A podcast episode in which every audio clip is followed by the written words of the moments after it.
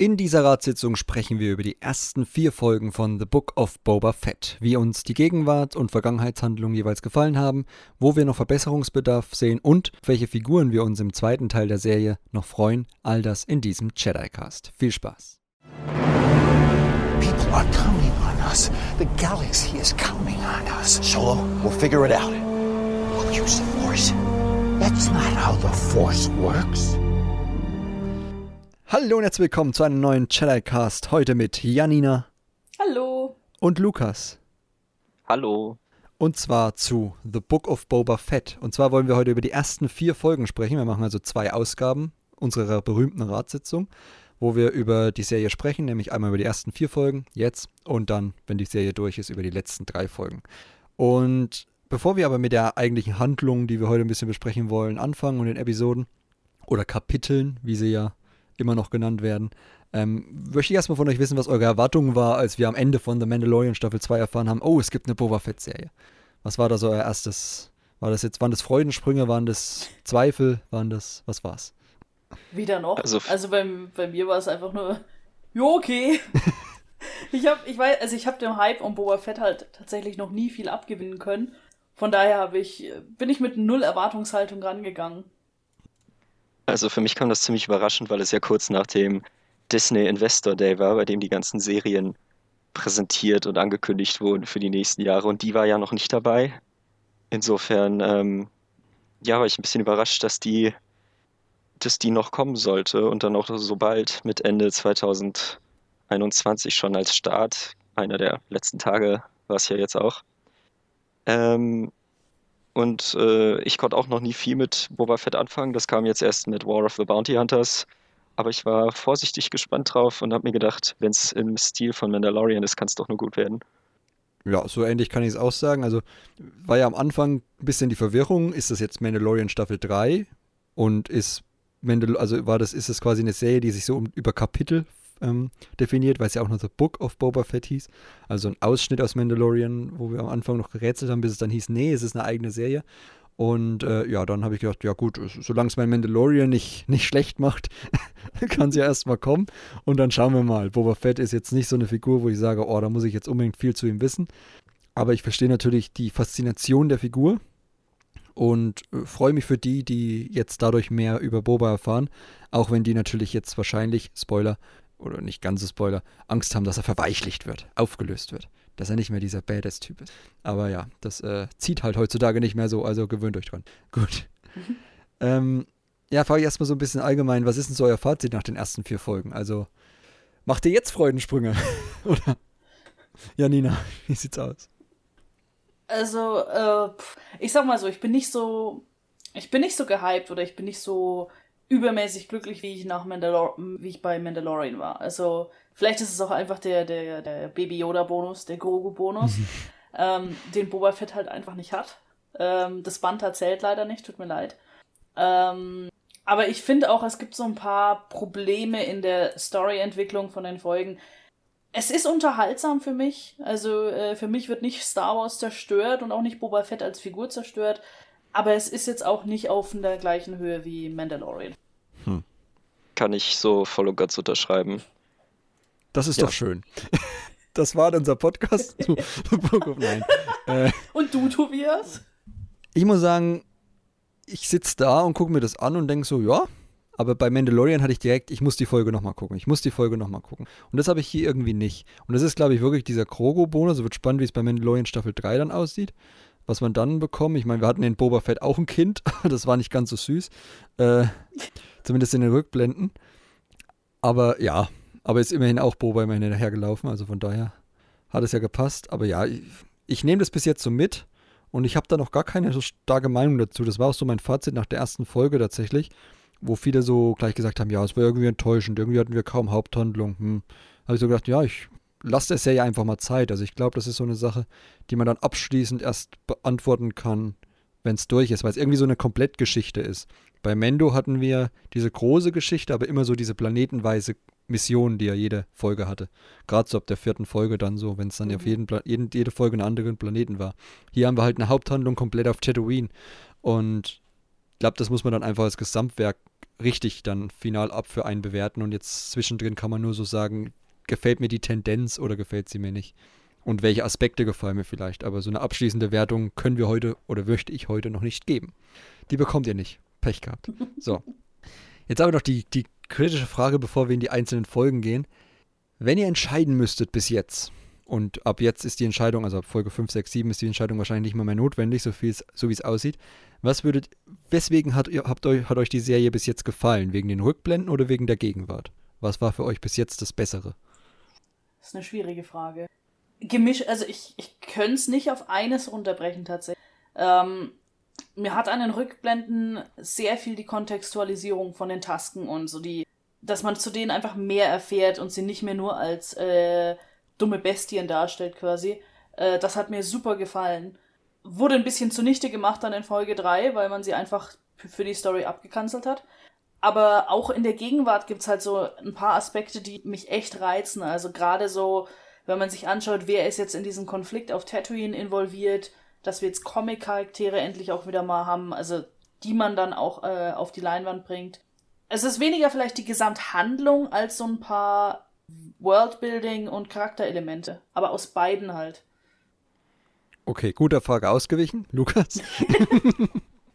ja, ähm, ich bin ehrlich, kurz bevor sie losging, habe ich mich sehr auf die Haupthandlung gefreut. Man musste ja aus TV-Spots, wir kriegen ein bisschen Flashbacks.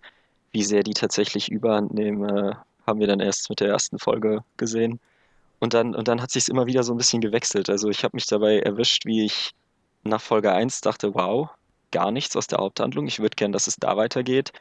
Folge 2 hat mir dann aber mit den Flashbacks so gut gefallen, dass ich dann in Folge 3 enttäuscht war, dass es dort nicht weiterging und wir nur viel Haupthandlung hatten. Also es, es hat sich jetzt ziemlich gewechselt und wir können ja davon ausgehen, nach Folge 4 war es das jetzt mit den Flashbacks. Ja. Aber ich hätte gern mehr von gesehen, weil mir die Folge mit, mit dem Zugüberfall und, und Boba, der, der seinen Gaffy-Stab zusammenbastelt, dann in der Hinsicht ziemlich gut gefallen hat und es mich auch sehr überrascht hat, dass es mir gefällt. Alright. Dann gehen wir in die Folgen, würde ich sagen. Und fangen an mit Folge 1. Hat sich bewährt. Äh, der Fremde im Deutschen oder oh auf Englisch oder Stranger in a Strange Land, genau. Beginnt direkt, glaube ich, mit dem Rückblick ja, beginnt direkt mit dem Rückblick, in dem Boba aus dem Salak entkommt und dann von den Tasten gefangen genommen wird und sich dann am Ende, da gibt es zwischendrin eine kurze Gegenwarthandlung, äh, dann auch den Respekt gegenüber den Tasten verdient, wenn er bei diesem komischen, für meiner Meinung nach nicht besonders gut animierten Monster äh, zeigt, was er drauf hat. Also, das ja. hat ein bisschen was von Primeval, muss ich sagen. also ich weiß nicht, ob ihr die Serie jemals geguckt habt, so eine britische Serie, ich glaube aus den 2000ern irgendwann da, der Dekade, mit richtig schlechter CGI halt, mangelndes Budget und so. Hm. Und genau daran habe ich mich erinnert gefühlt. Ja, irgendwie sah, sah das irgendwie ja. Nach Stop Motion aus, die man halt animiert hat, also so ein bisschen nach den, Sa ähm, na, jetzt komme ich gar nicht drauf, Dejarek Holoschach-Figuren äh, aus ja, Episode ja, 4. Ich musste an die Ewok-Filme denken. Da sahen die Monster auch so aus. Da waren die auch so Stop-Motion-mäßig. Also, das hat halt irgendwie null reingepasst. Also, wenn man es mit den Great-Drachen oder so vergleicht, das ist halt irgendwie so. Oh, hm, ja. Wo war das euer war Budget? So, beim Great-Drachen wahrscheinlich. Ja, wahrscheinlich noch. Also. Aber ansonsten, wie war das so? Habt, habt ihr das abgekauft, dass sich da Boba irgendwie den Respekt erkämpfen kann? Weil eigentlich sind doch die Tasken nicht so, dass sie sagen, ja, wir schleppen den jetzt ja ewig mit und warum haben die den überhaupt gefangen gehalten, also zum Ausbuddeln von Wassermelonen. Billige Arbeitskräfte. Hm. Naja, warum haben sie damals Schmie gefangen gehalten? Mhm. Naja, gut. Der Zustand, in dem, sie ihn in dem sie, sie gefangen gehalten haben, ist jetzt, war jetzt nicht so gut wie bei Boba, würde ich sagen. Also, ja. Aber es, äh, ich meine, dieses, dieses, das Recht des Stärkeren quasi, das, äh, und dass man sich dann beweisen kann, wenn man zu denen gehört, das ähm, das fand ich hat schon, hat schon Sinn gemacht bei den, bei den Tasken, weil, weil ja dieses, ich weiß nicht, also für, für mich zumindest äh, passt es super rein in dieses äh, Bild, das da aufgebaut wird von einem Nomadenstamm, der sich eben in der jetzt unwirtlichen Wüste, wir haben ja schon gehört, dass Tatooine da wohl mal anders ausgesehen hat, früher, mhm. ähm, irgendwie durchschlagen muss und dass man dann Individuen, die sich eben als nützlich erwiesen haben, mit aufnimmt. Das finde ich relativ schlüssig einfach. Ja, mein Favorit war das Kind. Das haben wir am Anfang an schon gleich gesagt. Dass es so, man hat gleich gemerkt, dass es so ein bisschen zwar streng wirkt, aber doch irgendwie Boba dann verehrt, gerade am Ende der ersten Folge, wenn es Mhm. von ihm gerettet wird. Es war irgendwie dann süß, wie es immer um ihn rumwuschelt und, und so sich freut, wenn er kommt und, und so. Es war schon äh, verständlich, glaube ich. Er hat ja auch ihr Leben gerettet oder sein Leben. Ich weiß nicht, ob es männlich, weiblich, divers war. Aber knows? das Leben des Kindes halt gerettet. Also im Prinzip ist er damit ein Mandalorianer. Ja, wahrscheinlich liegt es einfach daran, dass es auch Temuera Morrison ist. Aber Mhm. ich habe mich bei dem Kind in der ersten Folge ab und zu dabei erwischt, wie ich, ähm, wie ich das Kind und Boba jetzt mit dem kleinen Daniel Logan Boba mit Django Fett in Episode 2 assoziiert habe. Also wenn also diese kleine Person, die ihm bis zur Hüfte geht, zu ihm aufschaut und er seinen grimmigen Blick drauf hat, Hm. hat mich Ja, ein bisschen an schon. deren Verhältnis verändert, so Vater-Sohn. Ja. Stimmt, das, das hätte man vielleicht noch ein bisschen ausbauen können tatsächlich. Ich weiß auch nicht, hatte das Kind überhaupt einen Vater oder eine Mutter oder? Da wird nichts. Wurde nichts groß gesagt, nichts be- Genau, das wird wie immer in ein Mysterium gehüllt. Haben wir das Kind eigentlich in Folge 3 gesehen, um mal kurz den Sprung zu machen? Ich glaube nicht. Also du meinst, äh, man sieht, man sieht also als, ich sag mal, bekannte Leiche, sieht man nur den, den Stammeschef sozusagen, den Häuptling. Anführer. Ja. Die anderen beiden, also auch die Kämpferin da, die wir da vorher ein bisschen äh, mehr gesehen haben, auch die kommt ja nicht vor. Also äh, auch die wird nicht gezeigt. Okay. Ich meine, Ja. das heizt natürlich wieder die Gerüchteküche an, ob, da, ob die noch am Leben sind oder nicht. Ich glaube, es wird sein, sein, äh, sein Stab verbrannt, oder? Das vom Kind, also was er da so reinwirft. Aber das heißt ja nicht, dass Ja, er den dabei haben Stöckchen musste, als sie Fall. geflohen sind. Ja. Vielleicht ist er mit der, mit der anderen geflohen. Vielleicht hatten Mhm. sie ja noch Speeder und sie konnten fliehen oder so, keine Ahnung. Vielleicht tauchen die noch auf in den späteren Folgen. Aber ich, ich habe jetzt gerade beschlossen, wir, des, wir disponieren ein bisschen um und bleiben bei der Vergangenheitshandlung über die Folgen hinweg. Ähm, denn in der, in der zweiten Folge dann in der Vergangenheit wird Boba von den Tasken ausgebildet. Und er bildet sie aus. Also so ein bisschen eine Dynamik. Ne? Jeder gibt was und jeder äh, bekommt was. Hat euch prinzipiell die Idee gefallen, dass er ihnen diese Technik nahebringt? Oder war das eher schon wieder so ein Ding, ja, da kommt jemand von außen und zeigt jetzt diesen Eingeborenen, was Zivilisation bedeutet, so nach dem. Also habt ihr das auch so negativ gelesen wie manche? Oder meinst du das nur mit den Speedern? Generell so, das, ja genau, so ist die Speeder. Weil, weil das andere, also ich, für mich war das eigentlich ein relativ guter Austausch. Er hat zwar diese Technik-Sache gemacht, aber gleichzeitig lernt er ja von den Tasken dafür äh, ihren Kampfstil.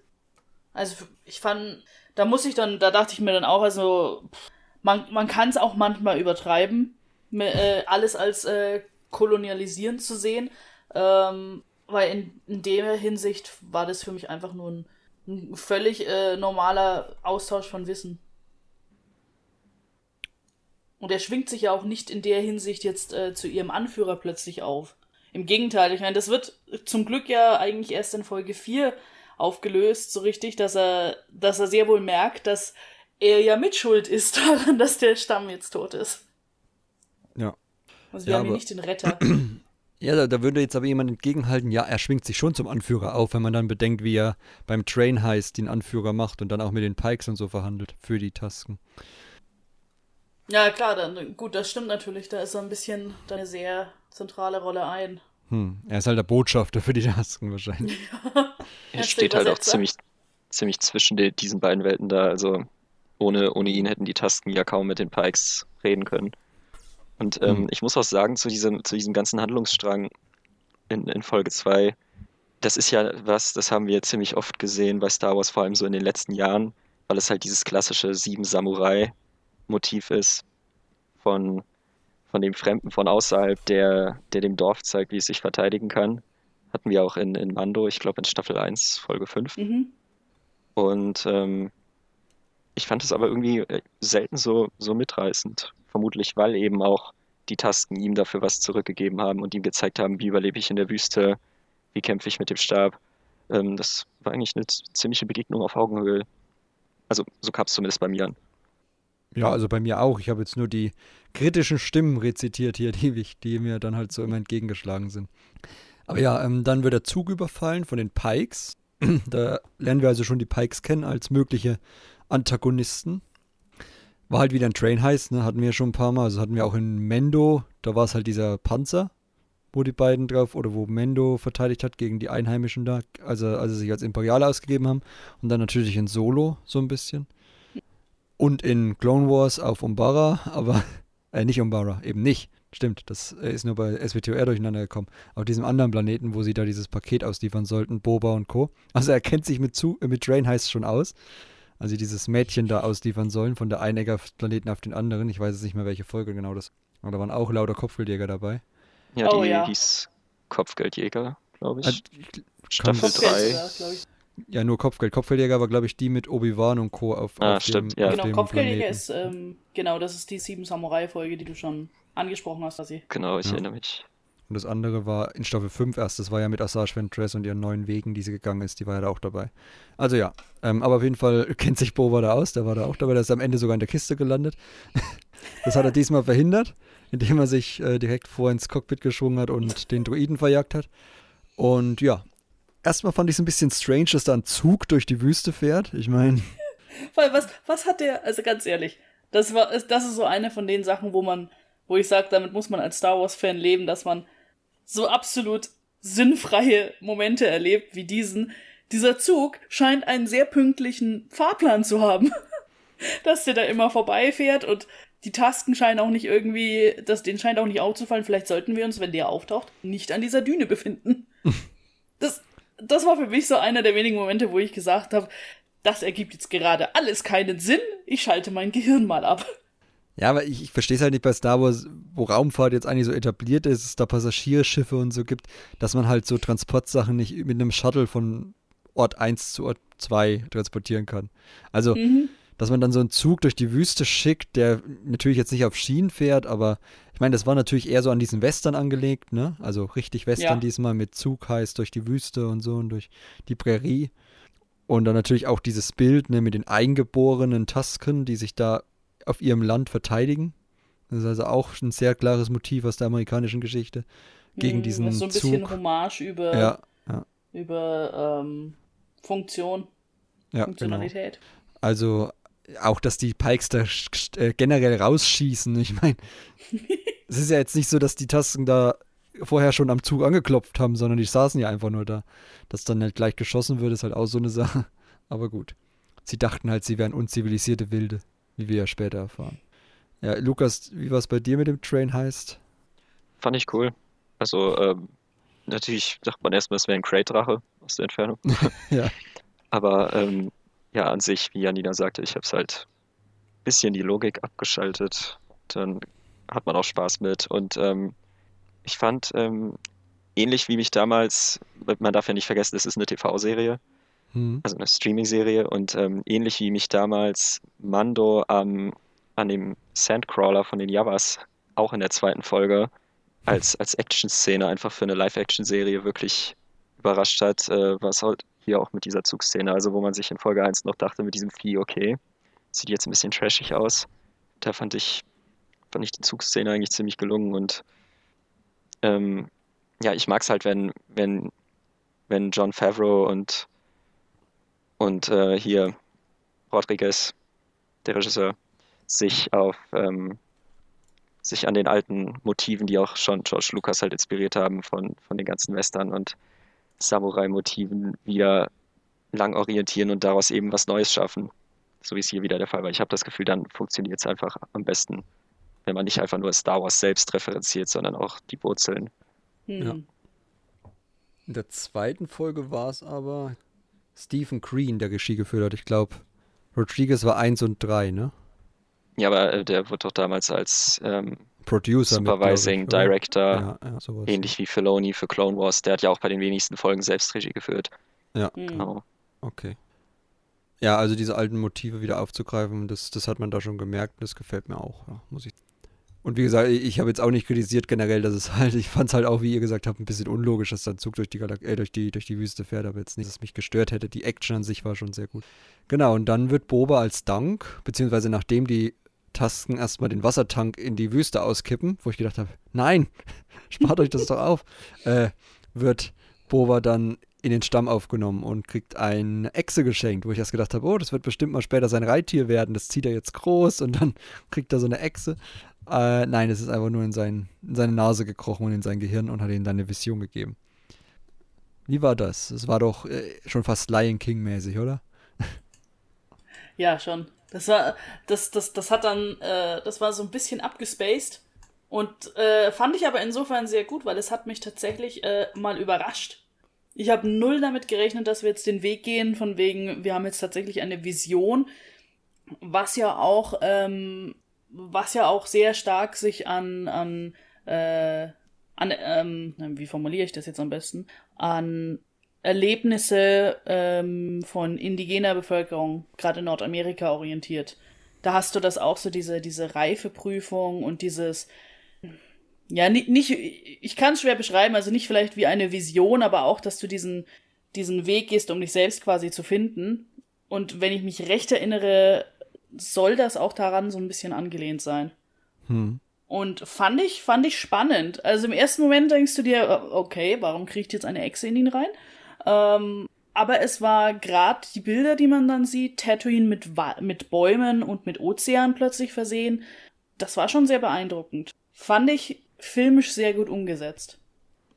Auch mal schön zu sehen, wie Visionen bei Star Wars aussehen können, wenn man nicht machtsensitiv ist. Also wenn es keine Machtvision ist, mhm. sondern eben durch eine, naja, Echse hervorgerufen. Irgendwie muss ich gerade an Corona-Tests denken. wie sie in seine Nase gekrochen ist. Ja, also gerade diese Tatooine-Szene, wo er dann so guckt, wie sein Vater wegfliegt, das, das war schon eine coole Szene. Äh, ich muss tatsächlich direkt an Black Panther denken, da gab es ja auch die Szene, wo, wo er da diesen Baum sieht und sein Vater und so. Ich habe ja. gar nicht direkt an Lion King gedacht, aber äh, passt da auch hin. Also ist generell so, glaube ich, so ein bisschen dieses, ja, dieses sich selbst finden, das passt schon sehr gut, dieses Motiv und äh, wird dann auch sehr oft natürlich bei diesen Völkern äh, ja, als erwachsen werden, als, als aufgenommen werden, ähm, wahrscheinlich praktiziert. Mhm. Das wird er ja dann auch offiziell. Er wird ja dann vom Anwärter, was halt andere werden, wenn sie älter werden, zum Krieger. Aber halt, weil er halt eingebürgert wird, wenn man so will, in ihren Stamm. Ja, aufgenommen wird offiziell in ihren. Genau. Und dann begibt sich Boba in der dritten Folge auf die Suche, ne, beziehungsweise haben wir am Ende noch diesen Ritualtanz, ne? der, den ich tatsächlich gar nicht so schlimm, schlimm fand. Da gab es ja auch wieder einige Leute, die das ein bisschen falsch verstanden haben oder wieder gedacht haben, das ist irgendwie so, ja. so billige Bollywood-Anspielung, wobei das einfach nur ein, äh, ein, traditioneller Tanz war von diesen, ich glaube sogar von den Maori, oder? Ja, es ist ans äh, Hacker der hm. Maori angelegt, wenn ich mich recht erinnere. Ich, das ist, das ist, auch wenn es off-topic ist, das ist das, wo ich mir echt wünsche, dass ähm, die Episoden-Guides wie früher bei Clone Wars und auch Visions und sonst, ähm, endlich mal wieder Trivia reinbringen. Denn das ist genau der Punkt, wo, wo man sowas erwähnen kann. Ja. Und ich bin mir ziemlich sicher, so involviert wie äh, Tamara Morrison ist, dass das äh, großen Einfluss darauf hatte. Okay, dann sucht Boba in der dritten. Was? Was du. Ja, dann sucht Boba in der dritten Folge die Verantwortlichen oder möchte sich bei den Pikes melden und sagen, hey, ihr könnt da nicht durchfahren. Das gehört den Maut. Tasken. Ja, Maut bitte hier. Wenn, dann müsst ihr Abgaben leisten. Und dann sagen sie, nee, das, wir haben schon den Biker-Gang da Abgaben geleistet. Und die melden sich dann auch in der Zwischenzeit. Und ja, töten den Taskenstamm. Auch wieder ein Kritikpunkt oder also ja. es gab ja auch wieder sehr große Kritik daran, dass das jetzt, dass sie nur dafür genutzt wurden, um. Ich kann es auch verstehen. Also im ersten Moment dachte ich mir auch, hm, naja, aber hm, ist jetzt ja, ich meine, ist, ist jetzt vielleicht überzogen und so, aber je mehr ich dann drüber nachgedacht habe, äh, desto mehr habe ich es nachvollziehen können, wenn es halt immer die Narrative ist. Also wenn quasi du einen Stamm ein, oder in dem Fall halt die Tasken hernimmst und äh, ihnen ein bisschen Lore gibst, sie quasi dadurch äh, men menschlicher in Anführungszeichen machst und sie dann aber nur für das Narrativ von deiner Hauptperson schnell wieder einen Kopf kürzer machst und wenn es dauernd wieder sich wiederholt dieses Narrativ, dann ist das halt frustrierend. Und ich habe mir auch gewünscht, äh, ganz abgesehen davon, dass wir einfach mehr noch zu dieser zu dem Jungen erfahren und dass auch die Kriegerin noch ein bisschen öfter vorkommt und generell der ganze Stamm, weil so ab Folge 3 oder so hat man die eigentlich echt lieb gewonnen und denkt sich, oh ja, ich freue mich schon auf die Rückblende.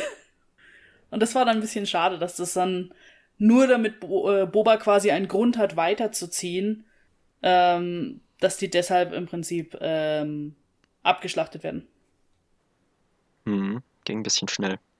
Ähm, die, die Folge war ja auch allgemein sehr kurz. Also ich glaube, hätte man, hätte man die dritte Folge nochmal genutzt für eine kleine Flashback-Handlung, in der gar nicht groß was hätte passieren müssen, sondern in der man eben nochmal ein bisschen mehr die einzelnen Tasten kennenlernt. Und am Ende hätte Boba sich dann auf den Weg zu den Pikes gemacht und wäre zurückgekommen und sie wären tot. Das hätte, glaube ich, besser funktioniert, als, als sie in Folge 1 und 2 so aufzubauen und dann auch rein an Laufzeit so schnell wieder loszuwerden. Also sicher war emotional von der Musik, von der Beleuchtung, aber, aber es kam zu früh. Also es, es hätte, es hätte noch mal mehr Impact auch haben können. Hm. Fand ich auch, also ja, ich habe halt, ich habe wirklich schon gedacht, Boba möchte Verbrecherlord werden, um eben sicherzustellen, dass die Tasken wieder ihr Land zurückbekommen oder ihre Ruhe haben von diesen ganzen Syndikaten und so. Also dass er quasi bestimmen kann, dass hier Ruhe ist. Das war so, mhm. dachte ich, meine ursprüngliche Motivation dafür, weil er sich halt jetzt, weil er halt Teil der Tasken ist und quasi in ihrem Auftrag dann auch rumläuft. Und wir wissen ja auch, dass er bei Mendo noch die Tastenrüst oder die, das Tastengewand trug, was er ja dann bekommen hat. Und da dachte ich, ja, der ist eigentlich noch als quasi als Botschafter der Tasken hier jetzt und, und will halt seine Rüstung zurück, weil er damit halt besser kämpfen kann, generell in der restlichen Galaxis. Und möchte jetzt dann dieses, äh, ja, seinen, seinen Platz oder Chabbas Platz einnehmen, um eben sicherzustellen, dass auf Tatooine wieder die alten Verhältnisse, die richtigen Verhältnisse Einzug halten. Kann ja noch sein, es gibt ja noch wesentlich mehr Tasten, es gibt ja nicht nur diesen einen Stamm. Aber dass halt der Stamm dafür herhalten muss, um ihm jetzt so ein bisschen diese Motivation zu geben, aufzubrechen und seinen eigenen Weg zu gehen, ist halt auch wieder so ein bisschen, ja, schade um diese Figuren einfach, um, die, um dieses Volk. Fühlt es sich dann am mhm. Ende so an, als wirklich, als wäre es nur, also ich kann die Kritik verstehen, als wären sie nur eingeführt worden, um wieder dem Hauptcharakter eine Motivation zu geben, um nicht um ihres Selbstzweck willen. Und das ist so ein bisschen das, was man eigentlich gut fand in der zweiten Folge, wo man gemerkt hat, oh, die haben Kultur, die haben Ziele, die haben Wünsche, die haben eigentlich ein Anrecht auf diesen Ort, auf dieses, auf dieses Dünenmeer.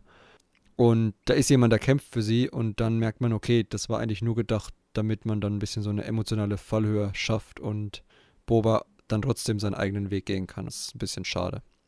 Aber ja, er schwört jedoch Rache an, den, an der Biker-Gang und wird dann brutal aus der Erinnerung gerissen. Aber da kommen wir ja nachher erst hin. So, kommen wir nämlich zum letzten Rückblick oder zum letzten Ab Abschnitt des Rückblicks in Folge 4. Und zwar musste ich ganz ehrlich sagen, haben, ich habe das ja mit Janina zusammengeguckt und als ich dann gesehen habe, oh, da, da leuchtet was am Horizont, dachte ich, hm, was könnte das wohl sein? Ich habe gar nicht geschaltet, dass das an natürlich Mandalorian anspielt. Und dann wurde mir auch erstmal klar, wieso der überhaupt da war. Ich habe, glaube ich, damals mal ganz kurz gesagt, ich weiß nicht, ob ich das groß im Podcast oder in der Rätsel angesprochen habe, wieso Boba jetzt genau da hinkommt und diese Person findet oder die Person, die wir damals am mhm. Ende gesehen haben. Weil es ist halt ein riesen Planet. Warum ist er jetzt plötzlich da, kurz nachdem sie da tot liegen gelassen wurde? Aber da muss man natürlich einberechnen, dass vorher dieses Ablenkungsmanöver stattfand, dass man das von sehr weit außen rum gesehen hat. Und von daher schon mal schön, dass es nochmal so ein bisschen offensichtlicher für mich zum Beispiel, für so Leute, die das nicht gerafft haben, dass das Sinn macht, äh, nochmal aufbereitet wurde. Und ja, er findet dann Fennec Shan. Da haben wir so quasi die letzte wichtige Sache, die dann in der Vergangenheit noch abgehandelt werden muss. Und äh, bringt sie zu einem. Ja, also ich habe ja letztes Jahr zu Weihnachten Cyberpunk gespielt. Und da gab es die Ripper Docs. Da konnte ich mir mal neue Augen einsetzen lassen und neue Armprothesen und neue Beine und so. Ja, so ein bisschen hat sich das angefühlt. Die haben dann auch immer so Punkmusik gehört und so, so, so Techno-Zeug und sind dann auch immer so ganz cool aufgetreten. Ja, was kann ich für euch tun? Also so ein bisschen äh, war das dann schon eher die Richtung. Weiß nicht, wie es euch dabei ging. Ähnlich. Ähnlich wie dir. Ich habe zwar Cyberpunk nicht gespielt, aber halt auch den, den ganzen Hype oder Wirbel darum auch mitbekommen. Und ähm, ja, im ersten äh, Moment denkt man sich, Nanu, was ist denn hier los? Aber ich habe mich dann auch wieder dran erinnert gefühlt, äh, auch wenn es jetzt eher droidenmäßig und nicht ähm, ja organisch funktioniert, äh, an was war das ähm, an Babu Frick damals auf äh, Kijimi. Ja, so ähnlich. Glaube ich. Kijimi, ähm, ja. Der da, genau, der da eben 3PO und so zusammenflickt. Hm. Von daher ging das auch schon wieder. Ich dachte mir, es ist eigentlich so eine, es ist eigentlich eine logische Schlussfolgerung. Wir sehen es zwar nicht häufig oder nicht so häufig in Star Wars, aber bei der ganzen Technik ist es ja eigentlich nur logisch, dass die Leute sich auch selber modifizieren können. Mehr als nur der gruselige Cyborg-Kopfgeldjäger, der uns dann hin und wieder begegnet. ja, auch, auch Figuren wie, genau, Valence oder, oder Dr. Afra mit ihren Elektro-Tattoos oder, oder den vermehrt im Kanon auftauchenden kybernetischen Augen. In, in Live-Action haben wir es noch nicht so oft gesehen, aber ja, klar, ist, ist komisch. Komische Musik. Selten so gehabt, aber äh, passt an sich schon. Nur Tatooine ist irgendwie kein, kein ja. Planet, auf dem ich, abgesehen von mal Dr. Ivasan, viel so diese Sparte der Galaxis gesehen habe. Ich habe ich hab auf Twitter gelesen, äh, was ist eigentlich passiert zwischen Episode 4 und da, dass es plötzlich auf Tatooine diese coolen Biker-Gangs und so gibt. Warum wollte Luke überhaupt weg von dem Planeten? Hätte ich mich doch einer coolen Biker-Gang angeschlossen. Also, also das ist schon, das ist so ein Ding. Gut, es kann sein, dass sowas wirklich erst nach dem Imperium so aufgekommen ist und so, weil halt die neue Republik, ne? Ein paar Leute aus den Kernwelten sind raus, neue, neue Abenteuer erleben, jetzt wo es kein Imperium mehr gibt. Das kann ich mir schon vorstellen. so generell ist schon ein bisschen, also was auf diesem Stauplaneten plötzlich alles los ist, also dass auch die, dass die Stadt ein bisschen größer geworden ist und so, kann ich schon verstehen. Gerade so in dieser Zeit der, der Gesetzlosigkeit oder des Imperiums, dass dann ein bisschen auch das Verbrechen immer äh, floriert, verstehe ich schon, dass dann auch die Stadt Mos Esbon so größer wird. Aber dass halt dann wirklich so solche Sachen, dann wird sie mitten in der Wüste vor allem auch, das war ja an den Outskirts von Mos Eisley, glaube ich, hat er gesagt, ne, später dass, hm. dieses, dass diese Sache stand. Aber ja, die haben halt da wahrscheinlich, war halt billig. Gentrifizierung genau. und so. Die haben halt das Ding da, war wahrscheinlich früher mal Feuchtfarmer drin. Und die haben das halt einfach übernommen. Und haben gesagt, ja, wir, wir streichen hier mal ein bisschen neu und dann machen wir eine Punk-Bar draus. Das ist die neue Punk-Jugend. Ja, genau. Also, Früher ja. war noch Energiewandler das dufteste Zeug. Zu Lukes Zeiten als Teenager. Irgendwelche Ratten abschießen und so. Und jetzt fahren sie mit violetten, gelben, grünen Vespas durch die Gegend. Aber da kommen wir ja noch früh genug hin. Äh, genau, aber nachdem sie dann merkt, oh, ich fand es auch ein bisschen schade, dass es nicht abgedeckt wurde. Ich habe gleich zu Janina gesagt, da kommt auch Sand ins Getriebe. wenn, wenn, man Fennec Shand offen lässt. Aber äh, ja, es war ja ordentlich abgedichtet scheinbar. Und sie tut ja dann später, glaube ich, ihr, ihre Rüstung halt generell, ne? Das wird ja verdeckt. Sie zeigt es ja, glaube ich, in Mandalorian mal kurz. Mhm. Ja. Also sie hat da irgendwie so eine, so eine Lasche oder so drüber oder ein Gürtel oder so, ja. Wäre auch zu teuer sonst wahrscheinlich einfach, das die ganze Zeit zu animieren oder zu zeigen, halt dann immer so Greenscreen drüber zu legen und dann nachträglich auszutauschen, diese Teile. Ähm, genau, und sie beschließen dann als Wiedergutmachung oder beziehungsweise als, als Dankbarkeit beschließt sie ihm dann zu helfen, sein Schiff zurückzubekommen, äh, das noch in Jabba's Palast steht. in einem sehr engen äh, Parking-Lot. Oh ja. Ja, durch die Szene. Also ich hätte da nicht einparken wollen, muss nee. ich sagen. Lukas, was war so deine zu dem, zu dem Schiff zurück Ding? Ja, ich muss gerade wieder an Battlefront denken. weil man ja im, im Outer Rim DLC von Battlefront von 2015 genau diesen Hangar ähm, bespielt und vielleicht ist es wie mit dem, wie mit dem Zug. Wir müssen es einfach hinnehmen. Ja, sie steht da in diesem engen Hangar, weil es eben keine andere Möglichkeit gibt und weil ja auch nie häufiger Schiffe bei Jabba's Palast landen mussten in irgendeinem Hangar. Naja. Also ich fand es schön, es gab bei den einmal Abspann gab es Konzeptbilder und da war die Lade, da war eine, war eine Stadtrampe weiter oben am Palast eingezeichnet, wo auch die Slave One wegfliegt. Äh, das, das, das hätte ich fast Ach, schon ja. sinnvoller gefunden. Also, ja, ich finde es halt immer schade. Das war auch das Erste, was wir gedacht haben, wie, kriegt, wie kriegen wir das Schiff da rein und wie kommt es da wieder raus? Weil man guckt ja, die, Halle oder die, der Hangar ist ja an, so, an sich schon klein und dann ist ja theoretisch das Tor nochmal ein bisschen kleiner. Also, und dann fragt man sich, hm, für die Segelbarke passt es halt genau, aber für die, für die Slave One nicht. Äh, warum muss man das jetzt da drin parken? Unbedingt. Also warum muss das jetzt auch filmisch da drin sein? Kann das nicht irgendwie, kann man nicht irgendwie dichten, dass er noch irgendwie so eine so eine klassische Tatooinische, äh, sag, so, so ein Hangar hat, wo man von oben landen kann. Irgendwo neben dem Palast oder so, was in diesen Bergen, in diesen Cliffs so ein bisschen drin ist. Irgendwie was dazu dichten oder so. Wäre vielleicht sinnvoller gewesen, als es da reinzuzwängen und dann auch diese Szene, wo er quasi wenden will und, es, und den halben Hangar mitnimmt. Also ja. Ja, aber ansonsten schon schön, dass er sie zurückholt. Das, das habe hab ich gar nicht dran gedacht, tatsächlich, als wir dann so auch diese Rückblenden hatten, weil wir sie auch noch nicht gesehen haben, das Schiff äh, in der in der neuen, in den, in den Folgen bisher in der Gegenwart. Habe ich gar nicht mehr an das Schiff gedacht, aber natürlich, er muss es ja irgendwann wieder bekommen haben. Er ist ja damit auf, auf Typhon gelandet. Also äh, schön, dass man das auch noch auf jeden Fall mit in diesen Rückblenden eingebaut hat. Und die Druiden fand ich auch sehr cool. Ich fand vor allem cool, dass man diesen, jetzt habe ich den Namen vergessen. Wisst ihr bestimmt? Nein. Nee, den. Also ich bin mir nicht sicher, ob es derselbe den sein Hasendruiden. soll. Ach, der LED oder so. ja, ne? genau, Dienerdruide. den LED-Diener-Druide oder LED oder so, keine Ahnung. Jedenfalls schön, dass man den in meinem Live-Action gesehen hat. Äh, eine meiner leck. Lieblingskreationen aus The Clone Wars, ehrlich gesagt. Also au- aus Druidensicht jetzt. Einfach cool, so, so kleine Lemminge quasi zu sich zu denken, die dann immer so hin und her rennen und Sachen für andere Ja, vor allem als Rattenfänger. Als Rattenfänger war sowieso die beste äh, Aufgabe, die man ihm geben konnte, wie er da mit seinem kleinen Kescher gekommen ist. Und natürlich General Grievous für Arme. Der war göttlich. Tö, Arme. Ja, da war ein Witz drin, den habe ich nicht mitgenommen. Oder habe ich? Weiß ich nicht. ja, äh, das war auf jeden Fall auch lustig mit diesen sechs Armen. Also General Grievous musste ein bisschen nachrüsten, weil mit vier Armen ist nicht mehr der äh, Top-Notch, sagen wir es mal so. Jetzt Ja, sind sechs Arme angesagt. Ja, und dann, nachdem das schwierige Ausparkmanöver vorbei ist, wird Boba wieder zu dem, den, glaube ich, viele sehen wollten. Zum Hm. Hochlosen Kopfgeldjäger. Ja, da haut er einmal voll auf den Putz. hm, auf die Biker-Gang drauf. Aber es war ein sehr cooler Shot, als die da geflogen sind und von hinten kam so langsam die Slave von immer größer und größer und größer und man musste so, Oh ja. Ich fand es nur lustig, dass sich die, wo ganz vorne gefahren sind, nicht umgedreht haben, bis sie wirklich selber abgeschossen wurden. Weil man das ja nicht hört, wenn hinter einem plötzlich äh, Krach ist oder so. Das haben sie erst im letzten Moment umgedreht und dann, oh, die Rakete, bumm, weg. Naja. Aber ja, äh, hat, hat euch. Ja, Lukas? Fahrt, das lag am Fahrtlärm. Ja, das ja, stimmt. Also diese, auch der Genau. Sand, der dann so um die Ohren weht, das ist schon nicht cool, glaube ich. Also sowieso Bikergang auf Tatooine ist auch ein bisschen ein trauriger Job, oder? Alle 300 Kilometer mal, mal eine kleine Farm, ja. Also, Wenn man Sand mag, nicht so wie Anakin. ja.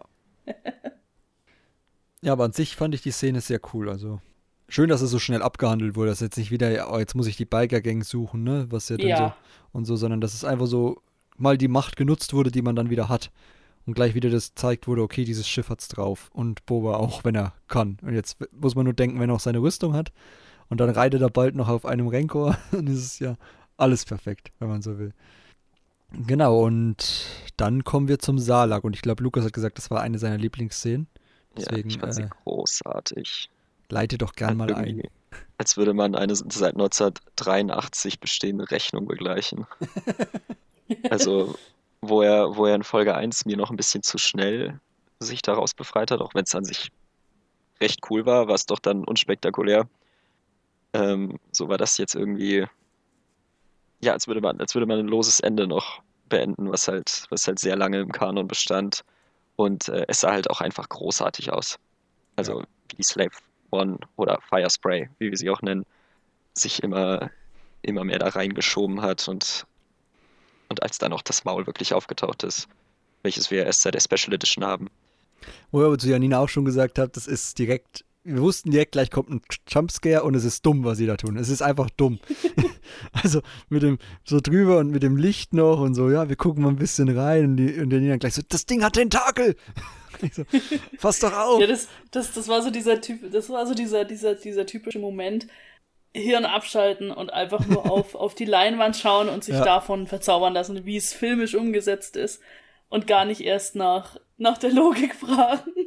Das ist auch generell, da muss man aufpassen. Ich habe schon viele Stimmen gehört und, und ich bin tatsächlich auch teilweise dabei, wo ich sehe, warum überhaupt? Ich meine, er hat doch die Rüstung angehabt, dass er da rausgekommen ist. Hat er das im Delirium vergessen? Aber selbst dann, er weiß ja, er ist rausgekommen und er ist nicht durch die Säure gestorben, weil er die Rüstung anhatte. Also, Hm. also und die kann ja wieder reingefallen sein aus seiner Sicht. ja gut, ja, hm, ja. Okay, Naja, der Helm vielleicht, so die Brustplatte. Äh. Ja. Die Tentakel haben sich das wieder. Ja.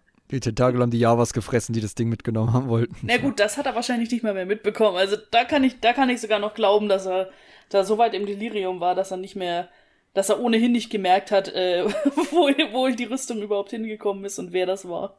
Ja. Ich meine, man hätte es halt von Anfang an ein bisschen als Rache einfach an dem Salak inszenieren können. Ja, Wäre ja auch gegangen. Also, genau. Statt der tatsächlich war Rüstung einfach nur noch eine der offenen Rechnungen. ja. Ja, mein erster Gedanke war, oh, er fliegt dahin und schmeißt gleich eine seismische Bombe. Genau. Oh, Oder- okay, nein, er, er sucht nach der Rüstung. Ja, ich dachte auch, äh, er, also ich habe ja gesehen, dass vorne die, die Waffen sich so ein bisschen hin äh, biegen auf das Ding. Und da dachte ich so, ja, cool, jetzt wird gleich das Ding abgeschossen. Ich habe gar nicht an die seismische Bombe direkt gedacht, aber das war auch so ein Ding, muss ich auch wieder, also wieder so ein bisschen Hirnerschei. Ich meine, es ist Star Wars, ne? Wir mögen sie alle, wir müssen auch ein bisschen, natürlich, äh, ein bisschen einfach dieses, diese leichten Erklärungen akzeptieren, aber es war halt auch sau riskant, dass die seismische Bombe auch wirklich runterfällt und nicht einfach hinten auf dem Schiff liegen bleibt. Es hätte auch böse ausgehen können. Man muss ja wirklich genau da reinfallen. Es ist jetzt nicht so, dass es, es ist am hinteren Schiff, Schiff muss erstmal drum rumfallen, dann auch genau da rein und dann, naja. Aber die Szene natürlich, also ich meine, seis, seismische Bombe, das hatten wir schon damals in Folge 7, glaube ich, von Mandalorian. Oder 6.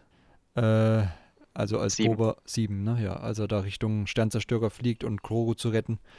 Also, Mhm. da, da äh, kann man quasi nicht anders als beeindruckt zu sein. Es ist einfach immer wieder cool, die seismische Bombe, sowieso die coolste Waffe, glaube ich, die man so aus Star Wars kennt.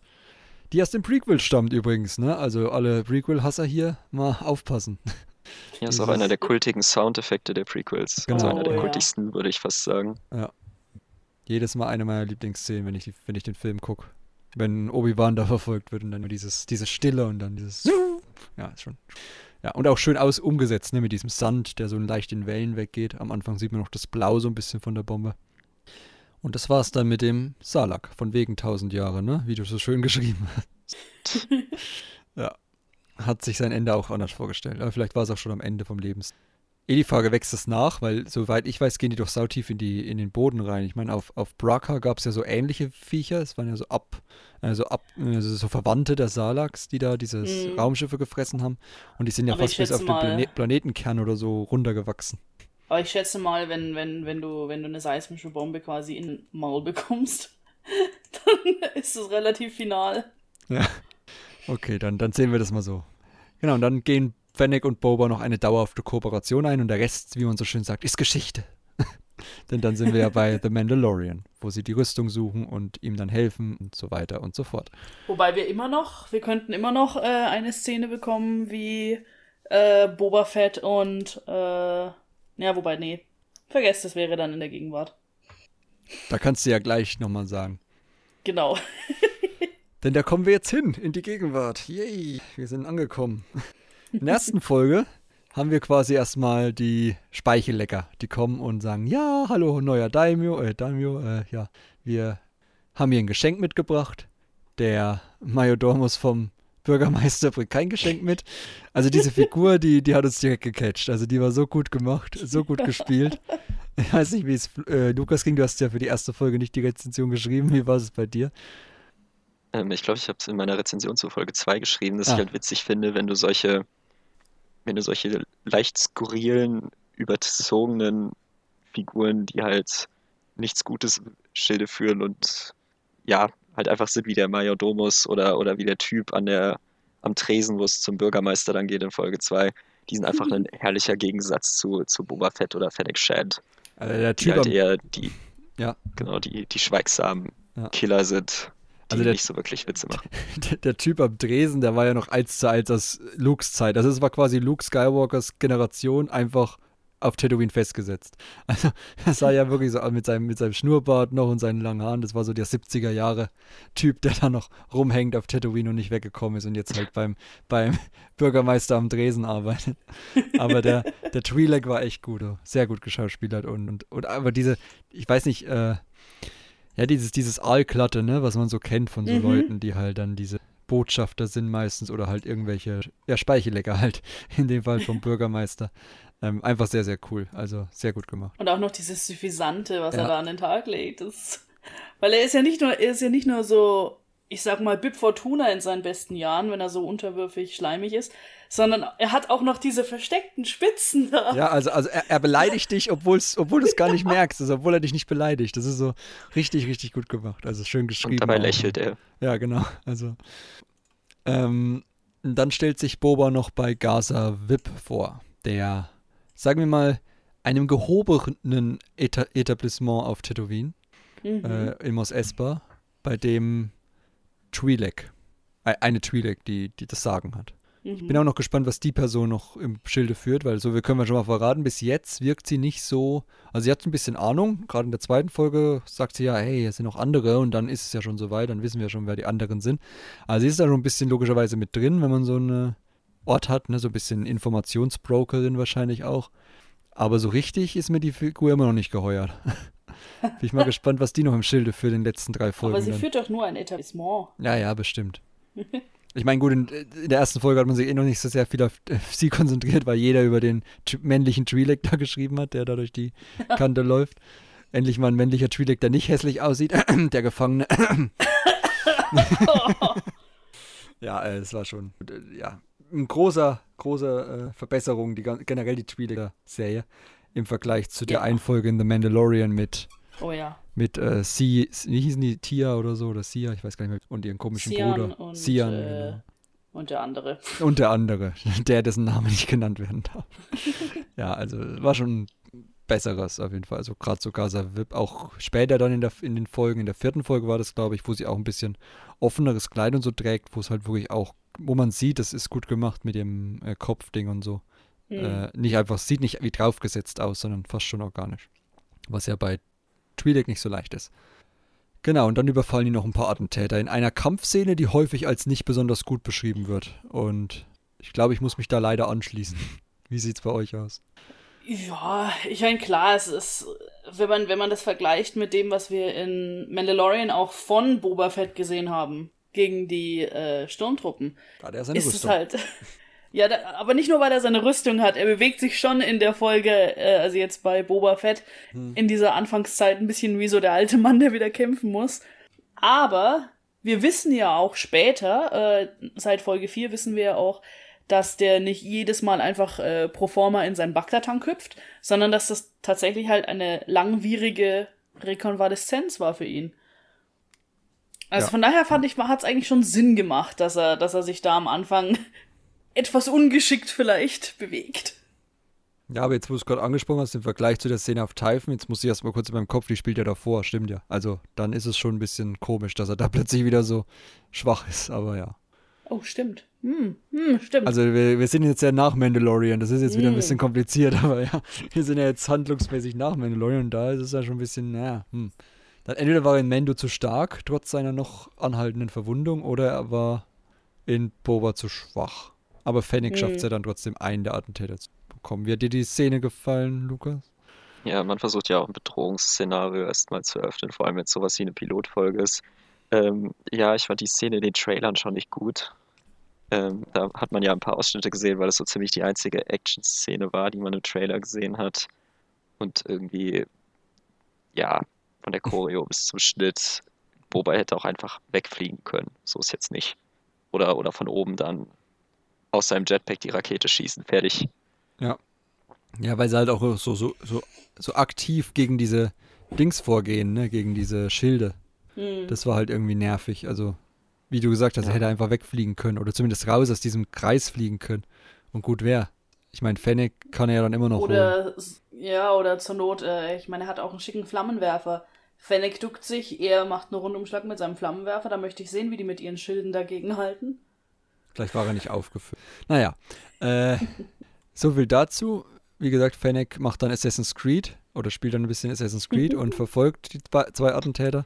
Schöner Und- Throwback auch zu, zu Bad Batch da, ne? Da haben wir das ja auch in der Folge mit ihr. Stimmt. Stimmt, die war ja auch im Bad Batch. Ich habe die Serie, wie wir, wie wir im Jahresrückblick gemerkt haben, haben wir die Ja. Serie ja komplett verdrängt. Also von daher, äh, stimmt, da war sie ja auch. Stimmt, da hat sie ja Omegas fangen sollen. Wird sie ja wahrscheinlich auch nochmal auftreten. Dann. Mal schauen. Ähm, genau.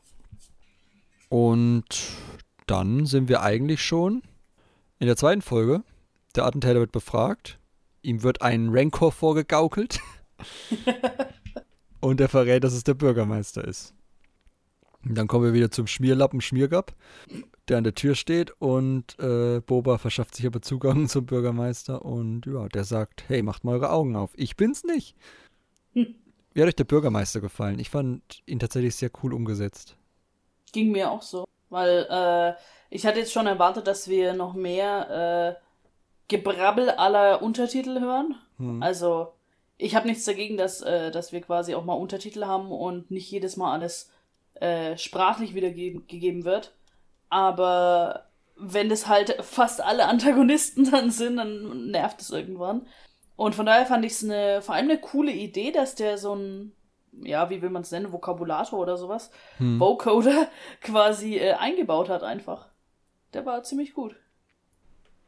Ja, auch mal recht schön, Iturianer in einer etwas gehobeneren Position zu sehen, wenn man da an Clone Wars oder Rebels denkt, wo wir ja hauptsächlich Iturianer mit Vokabulatoren haben. Das sind dann immer Mhm. irgendwelche Barkeeper oder Hintergrundgestalten und hier ist es halt mal einer, der sitzt auf einem Thron in einer großen Halle und ist ganz gechillt, wenn Boba Fett mit ihm redet. Fand ich mal ganz nett. Ja, ich fand auch, er war visu visuell gut umgesetzt. Also jetzt nicht nur, dass man nicht, dass man nicht Untertitel lesen muss und mit dem Vocoder, sondern er sah auch wirklich gut aus für Live-Action. Ist jetzt keine leichte Maske oder so, wo du einfach sagst, ich muss Ja. jetzt einfach nur wie bei Twi'lek dir das Gesicht anmalen und hinten was ranhängen. So, also jetzt ein bisschen leicht gesprochen. Oder halt bei den, bei den Gamorreanern halt eine Ganzgesichtsmaske, sondern es ist halt mit Ja. diesem vorstehenden Kopf, der dann noch nach oben geht und so, muss man ja erstmal ein bisschen authentisch rüberbringen. Und ich finde, das haben sie sehr gut gemacht. Ich denke mal, das war auch eine komplette, komplette Puppe halt, die da gesteuert wurde. Ich weiß nicht, ich glaube nicht, dass da jemand drin saß, oder? Das wäre ein bisschen schwierig. Ja. Vielleicht bekommen Also- die ja noch wie bei Mando ein Making-of. Das wäre schön, eine äh, Disney-Galerie zu äh, The Book of Boba Fett auf jeden Fall. Genau, er stellt also den Bürgermeister, der, der verweist auf die anderen Auftraggeber und dann kommt er nochmal in diese, in Gazas Zuflucht. Ich muss da immer an Admiral Gaza aus Star Wars Republic denken. äh, Ja. äh, In Gazas äh, Zuflucht und dann kündigen sich schon mit Trommeln zwei Zwillinge an, oder? ja, also dann, geht, dann ist die Huttenshow eröffnet, wenn man so will. Das war doch, also das war eine Überraschung, fand ich. Oh ja. Also das, das Hutten auftauchen. Hab, hab ich jetzt nach Jabba's Tod echt einfach nicht im Kopf gehabt. Ich dachte mir so, ja, da Bib Fortuna auf dem Thron saß, werden die Hutten sich wahrscheinlich gedacht haben, braucht man nicht mehr. Und sich äh, um den Rest von Jabba's beträchtlichen äh, Herrschaftsbereich gekümmert haben. Ja. Und da war das schon, also auch m, wie sie das mit den Trommeln gemacht haben und dann diese armen, armen Träger. Das war echt super inszeniert. Es gab ja auch seit, seit der Disney-Ära, sage ich jetzt mal, immer wieder, immer wieder Hutten als Gerücht im Gespräch für die Sequels oder, oder dass in Solo Jabba auftaucht. Und ich habe mich dann immer gefragt, was, wie würde, wie würden Hutten aussehen, wenn man jetzt in der, in, in diesen 2010er und 20er Jahren gerade Star Wars dreht? Ist es eher Animatronik, wie halt 83, die riesige Puppe, oder, oder ist es CGI, wie in Episode 1?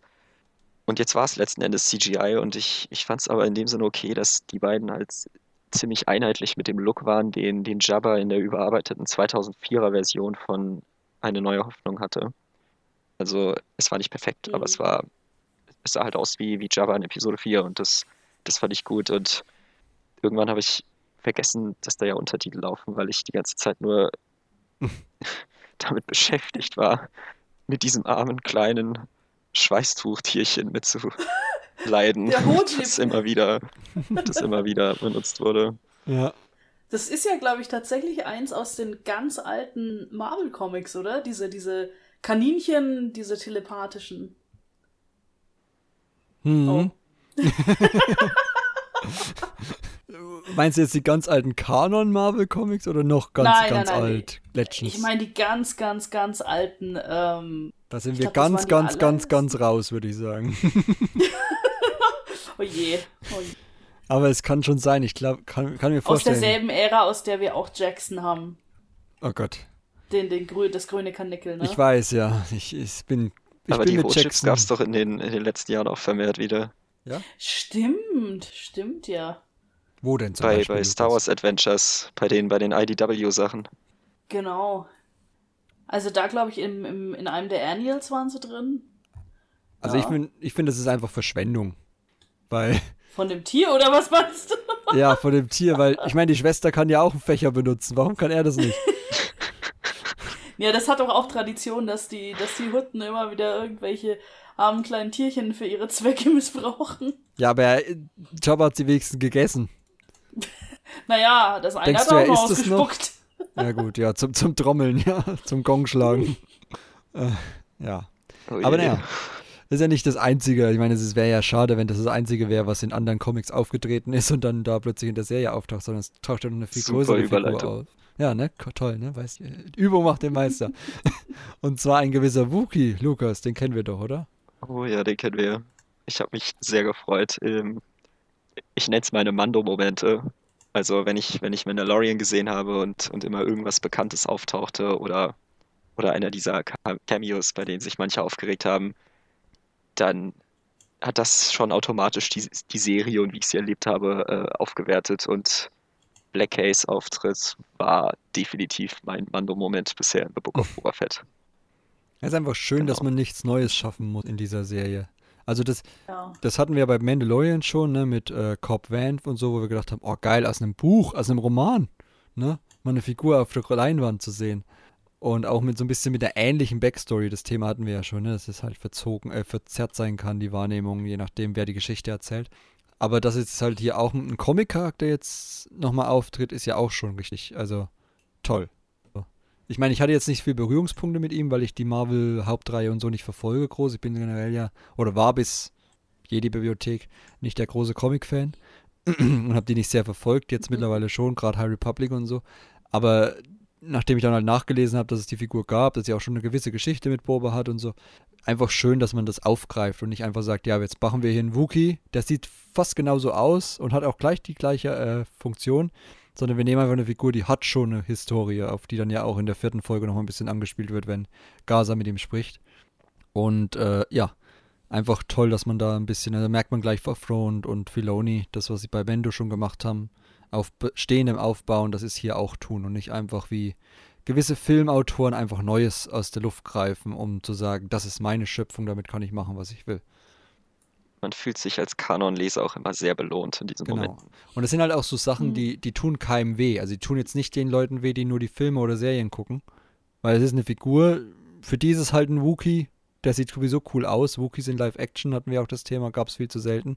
Oder gibt es viel zu selten, abseits von Ch äh, Chewbacca. Vielleicht in Episode 3 noch, aber ansonsten sieht es eher mau aus. Und für andere, alle anderen, die es halt, die halt jetzt nur Serien und so gucken, ist es halt einfach ein Wookie. Cool. Mhm. Vielleicht lesen die noch gar noch nach. Oh, der, ist bekannt. Wo kam er denn vor? Wenn ich mehr über ihn erfahren will, so kommen sie vielleicht noch in die Literatur so ein kleines bisschen rein. Wenn sie auch nicht die Primärquelle lesen, aber dann halt wenigstens den Artikel dazu oder so, die Wikipedia-Artikel oder so.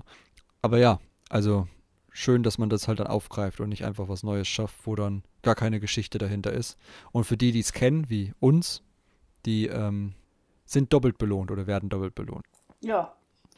Genau, aber die, die Hutten ziehen dann wieder ab und sagen, ja gut, äh, mach erst mal dein Dings, ne? Aber Vorsicht, wenn du schläfst. Haha. ne? Und in der dritten Folge haben wir dann zunächst eine kurze Gegenwartshandlung, in der ein Feuchtfarmer oder ein Wasserhändler eher bei Boba ankommt und ihn sagt, No one respects you. Das war, war eine echt coole Szene. Auch heute nochmal, also als wir die Folge geguckt haben, die vierte nochmal in der Rückblende, das war einfach cool. So dieses, die, auch wieder diese, der war nicht so äh, blumig böse oder, oder gemein zu Boba, sondern der war offen, offen spitz, äh, spitzig zu ihr. Also gesagt, nee, euch kann keiner akzeptieren. Ihr seid hier wirklich nicht besonders beliebt. euch nimmt niemand ernst. Und er möchte dann, dass er sich um die Straßengang kümmert, die seine, seinen Wasserhandel terrorisiert, wofür er Wucherpreise verlangt für Wasser. Kapitalismus for the win. So, und ja, Boba heuert die dann an. Was war so eure erste Idee? Also, also da haben wir ja noch ihre Vespas noch gar nicht gesehen, so sehr zumindest. Sondern nur erstmal die Crew an sich. Fand ihr das authentisch oder, oder gut, dass da erstmal so eine Cyber, Cyborg-Gruppe quasi mal ein bisschen beleuchtet wird? Weil wir hatten ja vorhin schon beim Thema, ja, es ist bei Fennec Shans äh, Rettung Also ich- quasi das Thema schon mal. Ja. Ich, ich war auf jeden Fall überrascht davon. Also, dam- damit habe ich jetzt halt nicht wirklich gerechnet, weil normalerweise denkst du jetzt an Alien-Gruppe XY, die jetzt wieder mal äh, vorkommt. Ähm, Ob es jetzt Nikto sind, Weakways oder derlei ähnliche. Und dass es dann einfach äh, quasi unsere Punks sind. Hm. Fand ich sogar gar keine schlechte Idee. Also war auch, war auch eine sehr amüsante Konstellation, halt die, dieser Generationenkonflikt, der da auftritt. Es, es war so richtig, der, der, der, der alte Mann, der da auftaucht und erstmal blöd von den, von den Jüngeren angeraunzt wird. Das fand ich äh, von der Dynamik her ganz lustig eigentlich. Hm. ja. Da kommen wir zu einem äh, Story-Strukturproblem, das ich mit der Haupthandlung habe, also mit der Gegenwartshandlung.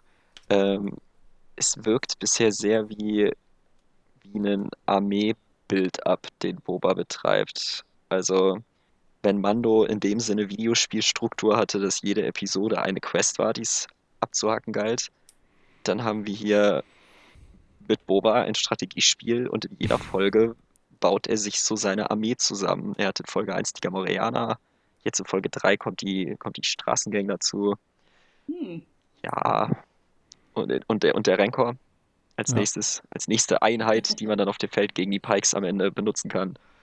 Und, und dadurch wirkt es halt, wirkt es halt ein bisschen sehr nach Plot Device für mich. Aber jetzt, wo wir, wo wir in Folge 4 wissen, ja, Boba hat eine Vorgeschichte mit, mit diesen Moddern, dann kann man sich auch mehr herleiten, dass er, dass er sich jetzt denkt, ja, die können uns helfen, die sind okay.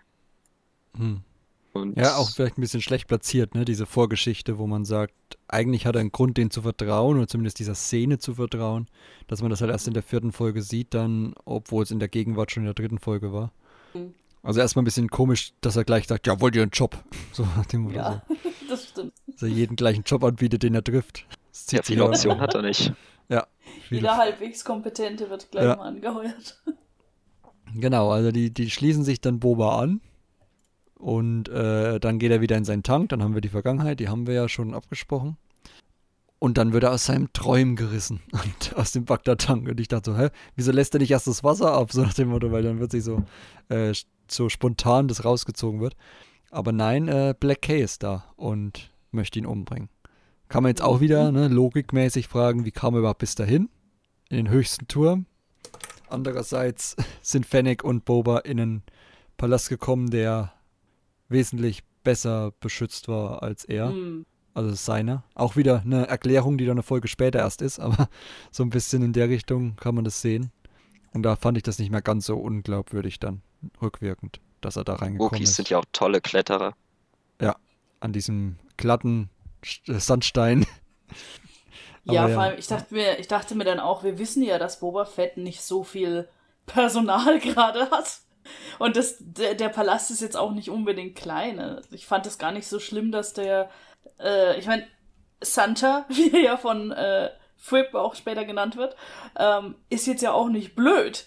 Der sieht zwar aus wie Brain und äh, wie, wie Muskel ohne Brain, aber der ist nicht umsonst ein äh, gefährlicher Kopfgeldjäger in den Comics. Und der wird, der wird es schon schaffen, da sich in ein Schloss einzuschleichen, wo Fennec Shand, ein paar Druiden Zwei Und- Gamorreaner. und zwei Gamorreaner im Prinzip rumhängen.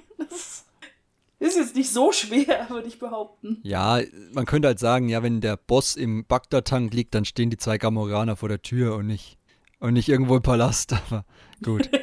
äh, der fühlt, der fühlt Haben sich da halt Sabak auch gespielt. sicher. ja, die haben Sabak gespielt. Gerade wenn, ich, Genau. grad wenn ich halt ein paar neue Leute auch im Palast habe, die ich noch gar nicht so lange kenne, diese Cyborg-Gang, da würde ich nicht sagen, ich lasse den jetzt da allein im Tank liegen. Die können ja auch irgendwas Blödes im Schilde führen, aber gut.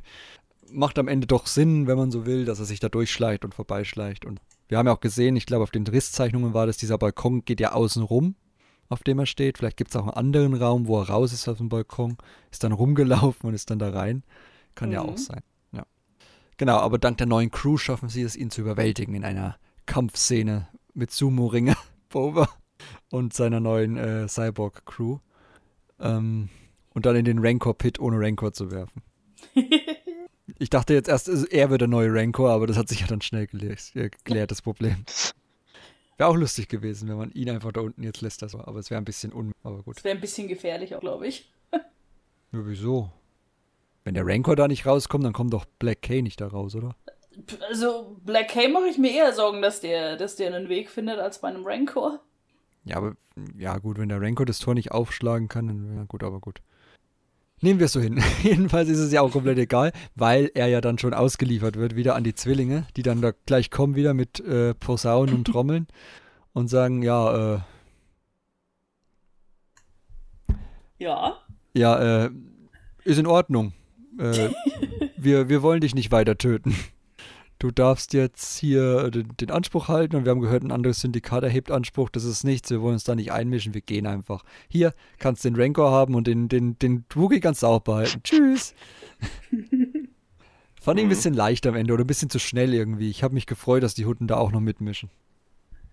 Ja, ging mir ähnlich. Wirklich. Das, da freut man sich, dass, dass, dass Hutten auftauchen, dass es auch so richtig inszeniert wird. Und dann sind sie in der nächsten Folge eigentlich schon wieder abgemeldet, weil sie unfähig waren, ihre, ihre Agenda durchzusetzen. Es wirkt halt echt so wie, ja, das sind jetzt die zwei Nachwuchskinder von irgendeinem Verbrecherlord die sollten jetzt mal auf Tatooine mal gucken, was sie können. Und wenn sie merken, die schaffen es nicht, dann gehen sie so, ach, jetzt habe ich auch keinen Bock mehr hier mitzumachen. Ich will wieder nach Hause auf Hutter. Da ist es so schön, da können wir fressen, so viel wir wollen. Wir müssen nichts Sinnvolles tun. Hier auf Tatooine ist es so heiß und mir gehen die, mir gehen die Viecher aus, mit denen ich mich abwischen kann. Ich will hier wieder weg.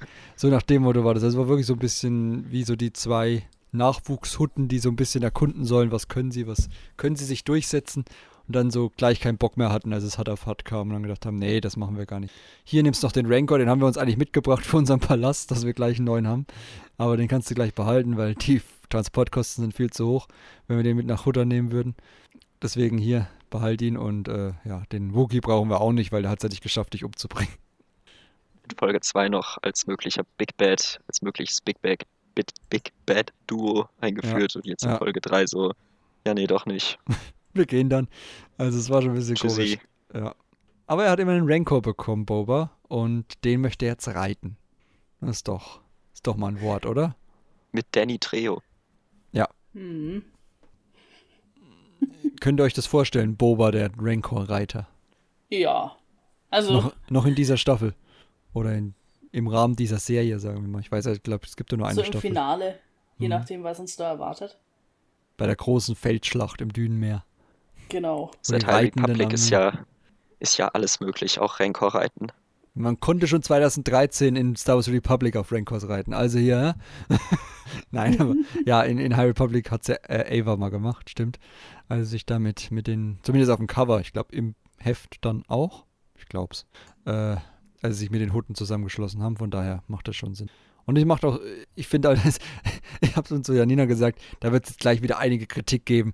Jetzt muss man in dieser Serie alles humanisieren, weißt du, alles, alles kontextualisieren, alles ein bisschen abschwächen. Erst sind die Tasken plötzlich nicht mehr böse, kategorisch, jetzt sind die Rancors nicht mehr kategorisch böse, können die nicht einfach mal ein paar böse Sachen lassen, so nach dem Motto. Und das habe ich halt bei den Rancor auch gleich gedacht. Aber es macht halt einfach viel mehr Sinn, dass die nicht von Natur aus einfach böse sind, ne? sondern dass sie halt dazu trainiert werden, böse zu sein weil sie halt dafür gedacht sind, zum, zur Belustigung ihrer Herren. Und wenn man mhm. das nicht, nicht will, dann, obwohl Boba setzt sie halt Folge 4 trotzdem ein dafür, um äh, da ein paar Leute zu verängstigen. Also ganz kann er dem der Versuchung auch nicht widerstehen, den Rancor für das einzusetzen, was ihn seine Vorgänger eingesetzt haben. Also von daher, äh, mal schauen. Aber bis jetzt vertraut er ihm. Genau, und äh, Black K wird freigelassen auch so ein Motto wahrscheinlich von Boba. Ich lasse ihn frei und heuere ihn eine halbe Stunde später wieder an. ja, aber es macht Sinn, weil äh, ja, klar, ja, man zeigt sich halt gönnerhaft, ne? Ja. Und dann kommt es zur, ja, sagen wir mal, also es gibt ja diese, wenn man Auto fährt, ne? Oder gibt es ja immer diese kleinen Autos, wo hinten drauf eine Zahl ist, wie 15 oder 20, ähm, die man dann immer irgendwann überholen muss, weil die nicht schneller fahren können überhaupt oder dürfen. Und ich meine, es wird ein spezieller Führerschein sein, den man da machen muss für diese Vespas äh, auf, auf, Mos, äh, auf Tatooine. Aber es war schon beeindruckend, wie langsam man sowas inszenieren kann. Also, ich weiß nicht, entweder haben die im, in den Special Effects, weil es kam für mich auch ein bisschen ruckelig vor irgendwie. Also, mhm. entweder haben die wirklich vergessen, da irgendwie ihre, ihre, Beschleunigung, also die Wiedergabegeschwindigkeit zu erhöhen im Schnitt, weil das war so lang, äh, so langsam teilweise, wo ich gedacht habe, hätten die auch hinterherlaufen können. Ich glaube, da wären sie schneller gewesen.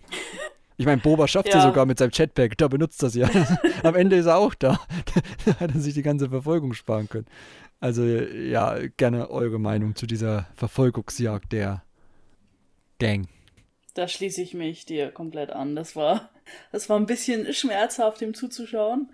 Ähm, ich habe auf Twitter, glaube ich, irgendwen gesehen, der spaßhaft meinte, ja, der, der Mayordomo, der, der kann nicht schneller, der ist halt schon ein bisschen älter.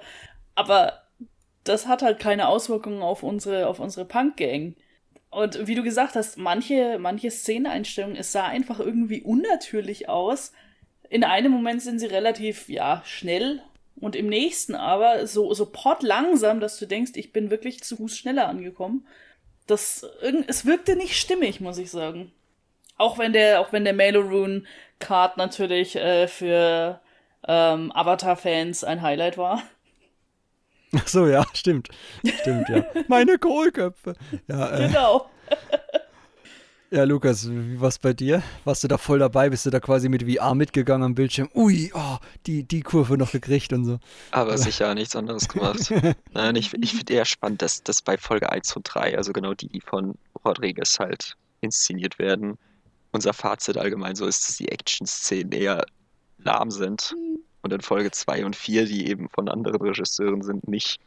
Ja. Also ich frage mich, ob sich das noch weiter durchziehen wird. Also nee, die Verfolgungsjagd war leider, ähm, sagen wir es so, wenn wir in einer der ersten Mando-Folgen sowas gehabt hätten, dann hätte ich gedacht, oh, Star Wars als, als Realserie im Streaming-Dienst, das funktioniert nicht.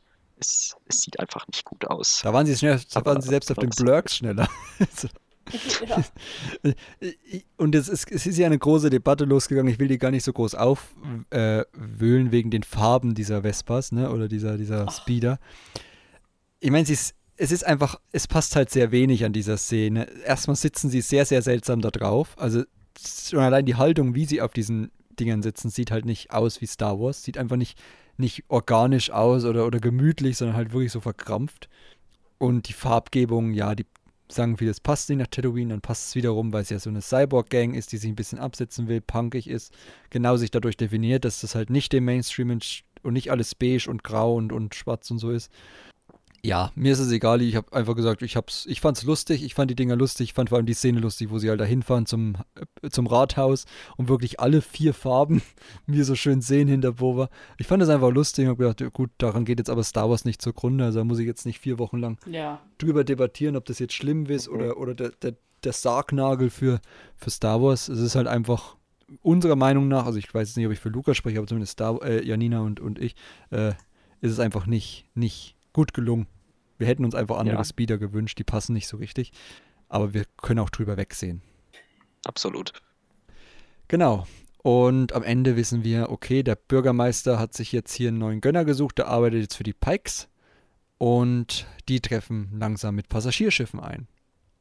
Folgenende. Fade to Black. So. Und dann kommen wir schon zur Gegenwart in der letzten Folge, in der aktuellsten quasi, in Folge 4. Boba wacht auf, nachdem er Fennec und, und er sich, also Fennec und er sich äh, längere Kooperation geschworen haben und wir dann so ein paar Szenen sehen, unter anderem, wie er den Thron wieder beansprucht und Co., also so, so in schneller, schneller Schnittfolge, wieder aufholen quasi zum Hier und Jetzt, wo wir sind. Und erfahren praktischerweise, nachdem Boba sich an alles erinnert hat, sind alle Wunden geheilt. Fennec sagt dann auch mal kurz, auch die innerlich, wo ich dann so gedacht mhm. habe, ja, Komischerweise irgendwie schon, weil er, weil er all das nochmal nacherlebt hat, was. Und genau in dem Moment sind auch die körperlichen Wunden geheilt. Genau, also ab jetzt gibt es scheinbar keine Rückblenden mehr. Sind wir darüber traurig? Kurs, sind wir darüber traurig, dass es jetzt keine Rückblenden Also voraussichtlich. Eigentlich nicht. Also nicht, nicht so, wie sie sich jetzt entwickelt haben. Ähm, mhm. als, als sie in Folge 3 halt so abrupt abgebrochen wurden, alle Tasten sind tot. Ähm, ja, ja, in dem Moment war es halt wirklich nur so ein Checkpoint abhaken, Fennec Shan finden, das Schiff ja. finden. Ähm, also es gab einfach nichts mehr, was man jetzt da noch Spannendes hätte erzählen können, außer wie ähm, Boba jahrelang auf einem Banta durch die Wüste reitet und es bittet, Banta-Babys zu machen.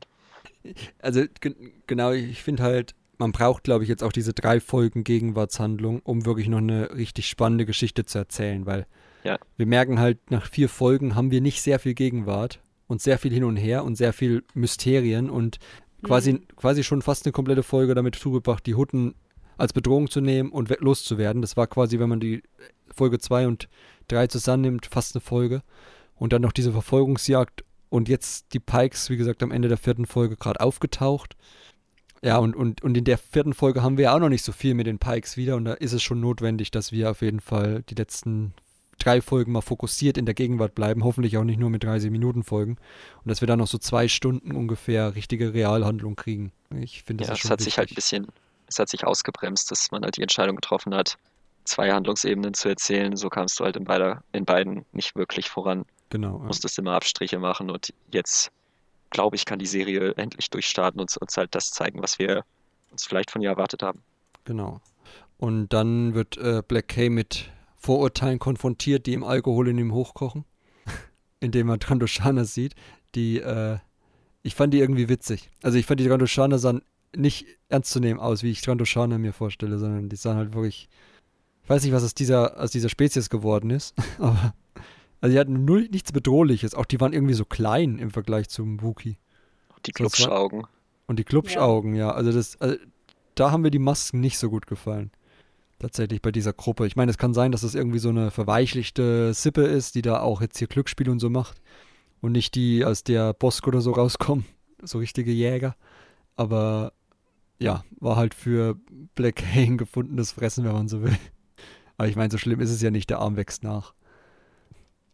Dauert zwar ein bisschen, aber kommt alles wieder. Also eigentlich hat er nichts falsch gemacht.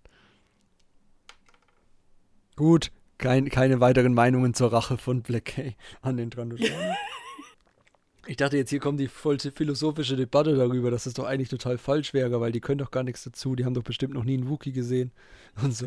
Tja, aber ich meine, auf der anderen Seite, wir wissen auch, sie sind ins äh, Gewürzgeschäft äh, involviert.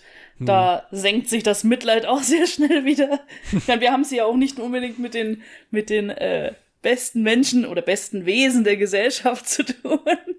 Ja, Die, die Boba um sich rum versammelt, um ihnen ein Geschäft zu unterbreiten. Das ist ja auch eher eine Nutzgemeinschaft, sag ich mal, die er da unterbreitet. Und da ist keiner wirklich so viel besser als der andere.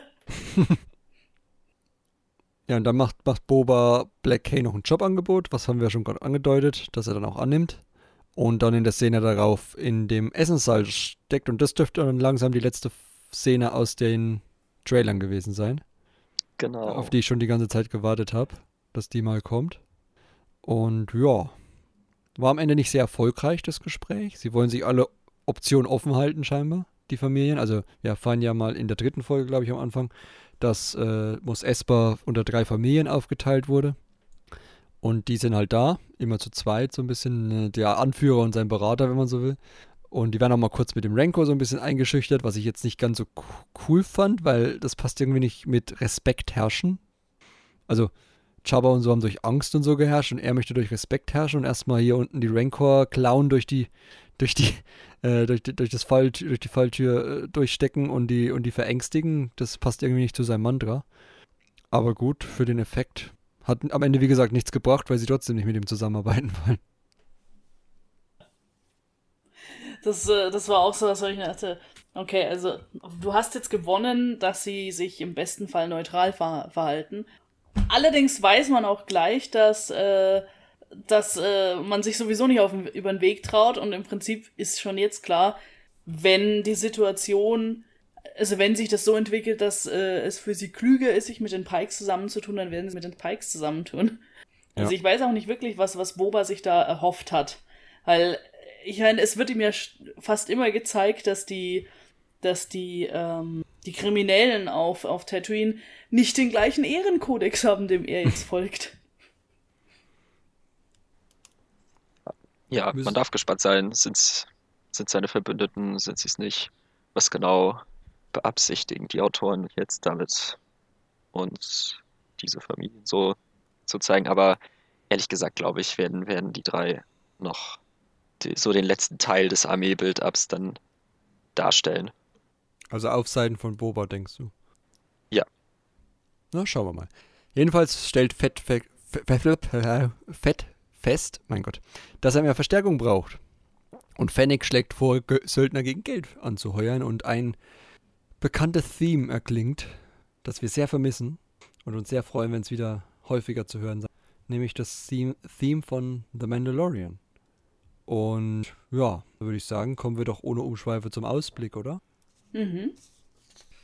Sehen wir denn den Mandalorianer in der Serie? Was glaubt ihr? Würde mich, würde mich nicht wundern. Ich meine, äh, Lukas hat es ja schon angesprochen, er sammelt, äh, Boba sammelt da so seine Armee.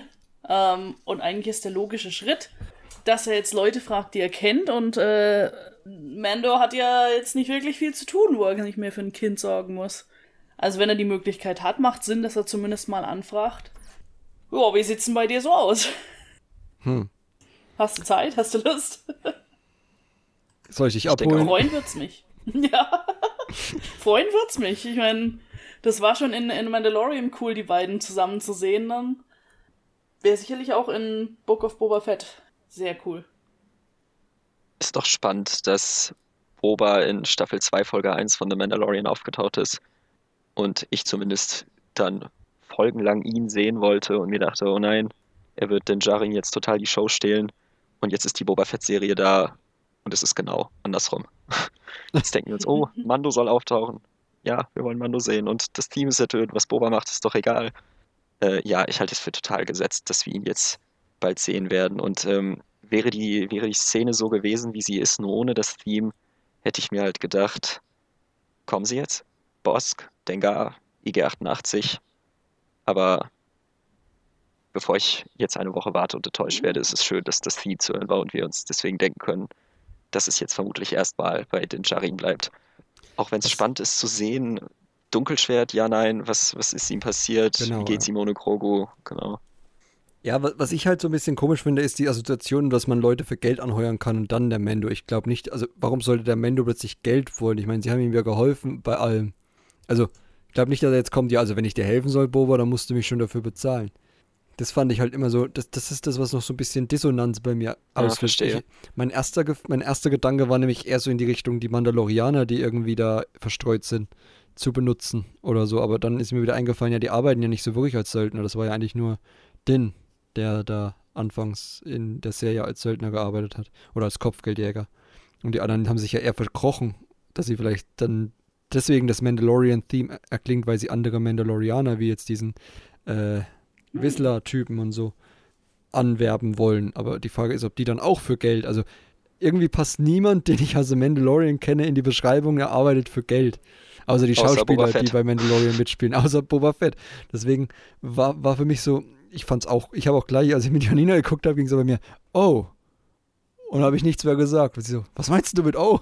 Und ich so, nichts, nichts. Ich fand einfach nur schön, dass dann da diese, diese, diese Anspielung da war, weil ich gleich in meinem Kopf gedacht habe, es ist cool, dass diese Theme klingt, aber es passt irgendwie zu nichts, was ich also Mandalorian kenne. Zu keiner Figur. Weder würde jetzt hier, ähm, wie hieß sie? Verdammt. Die mandalorianische Anführerin. Bo-Katan? Bo-Katan, Bo- ja, genau. Äh, Sabine Wren wollte ich schon sagen. Äh, Bo-Katan für Geld irgendwie helfen und schon gar nicht Boba, den sie ja nicht als richtigen Mandalorianer sieht und so weiter. Deswegen ist es noch ein bisschen komisch. Ich meine, klar, diese Theme zeigt uns natürlich eindeutig, glaube ich, dass es da hingehen wird. Ich fand dann wahrscheinlich vom Writing ein bisschen komisch, warum man das aufs Geld runterbricht und nicht einfach sagen kann, wir haben doch Freunde Mhm. oder Verbündete oder so, hätte man ja auch sagen können.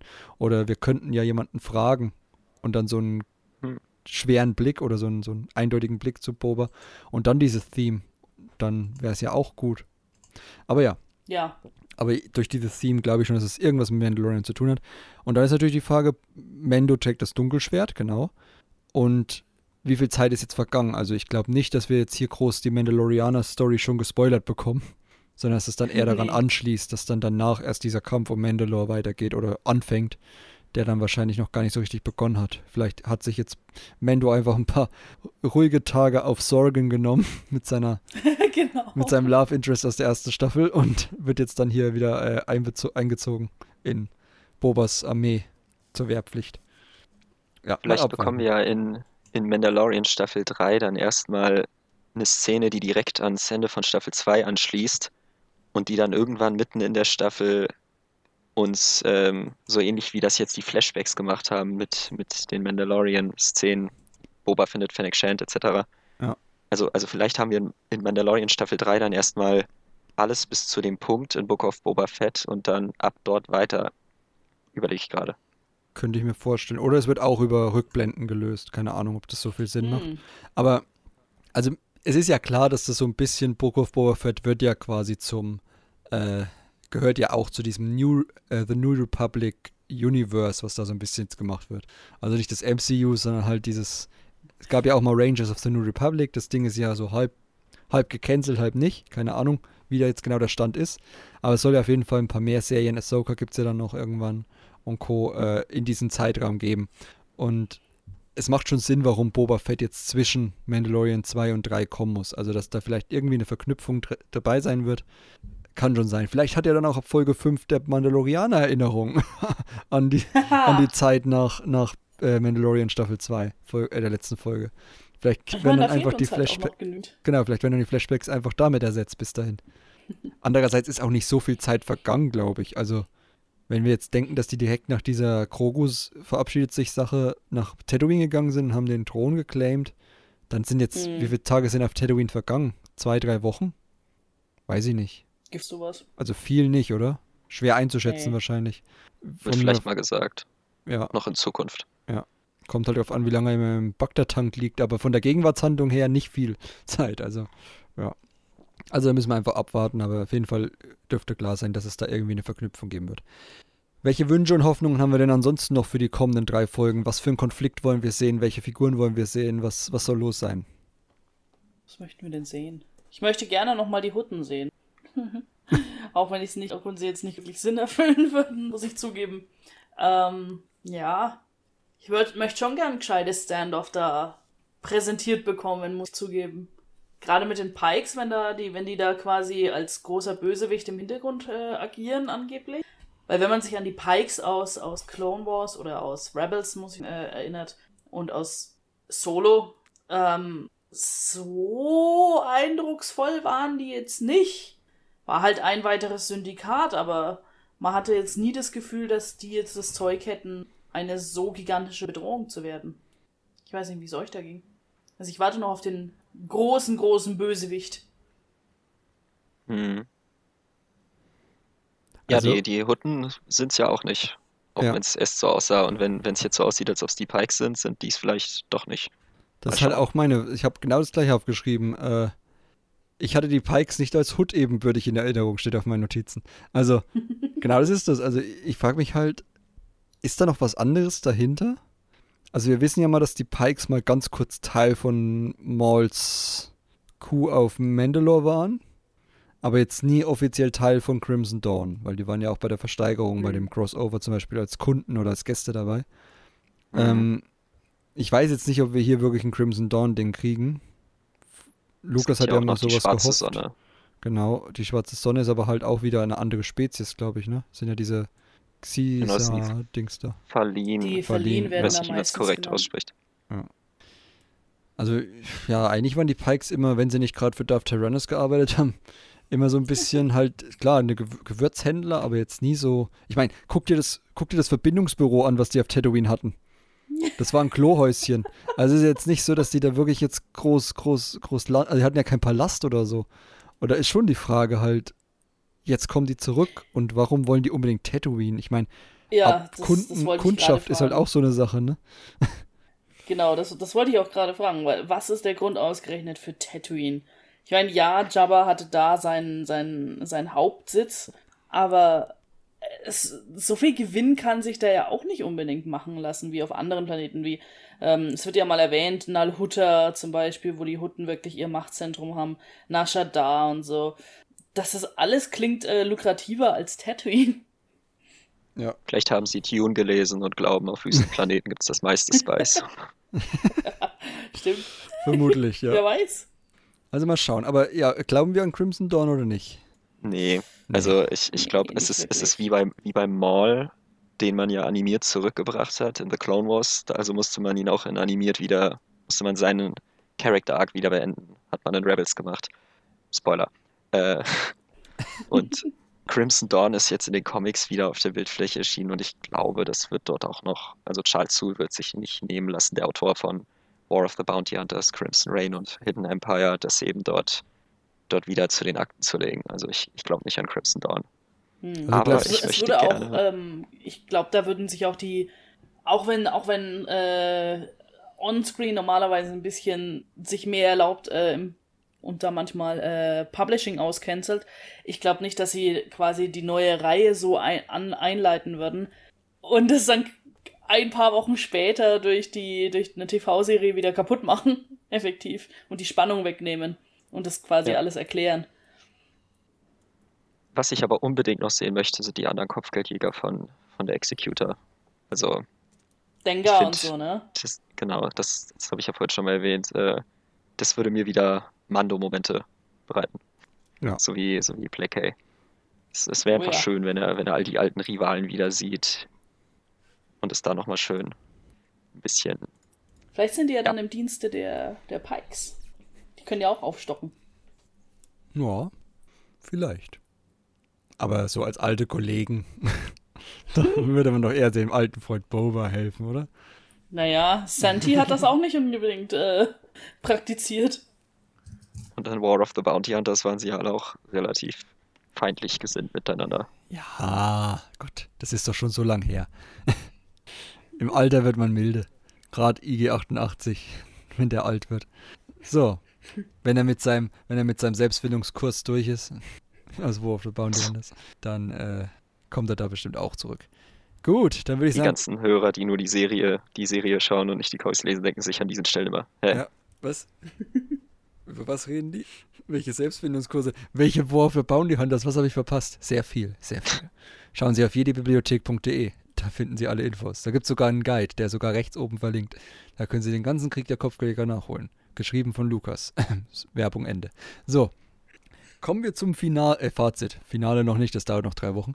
Äh, Fangen wir an. Ich habe bisher eine gemischte Bilanz. Das hat ja Lukas auch schon gesagt. Wir hatten bis jetzt zwei sehr gute Folgen oder bessere Folgen und zwei eher schlechtere. Die beiden halt eins und drei so ein bisschen, die nicht komplett überzeugen, aber jetzt mich auch nicht enttäuschen.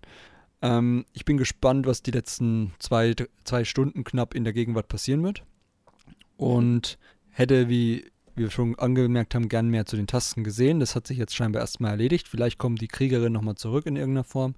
Auch vielleicht als Teil von Bobas äh, ja, Kriegsgruppe am Ende oder so. Was jetzt nicht irgendwie zu der Kultur der Tasken passen würde, aber warten wir mal ab. Und ja, am Ende dann noch die Frage so ein bisschen, hätten vielleicht die ersten beiden Folgen zusammen veröffentlicht werden sollen, weil ja da sehr viel Kritik kam, dass in der ersten Folge nichts passiert sei.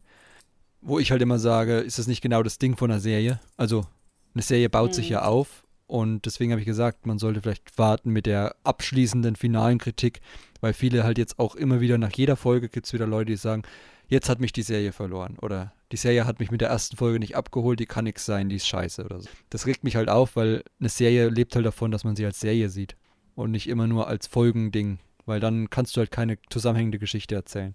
Und deswegen bin ich eigentlich froh, dass eine Story nicht in jeder Folge äh, immer oben am absoluten Maximum kratzen muss, sondern sich auch mal ein paar ruhige Momente gönnt. Und dann äh, warte ich lieber drauf, bis alles da ist und sage kann am Ende, ja, die Staffel war jetzt irgendwie nicht besonders gut oder so. Aber jetzt so gleich finale Abschlussfazits zu ziehen nach einer oder zwei Folgen, finde ich immer ein bisschen zu schnell, zu gewagt.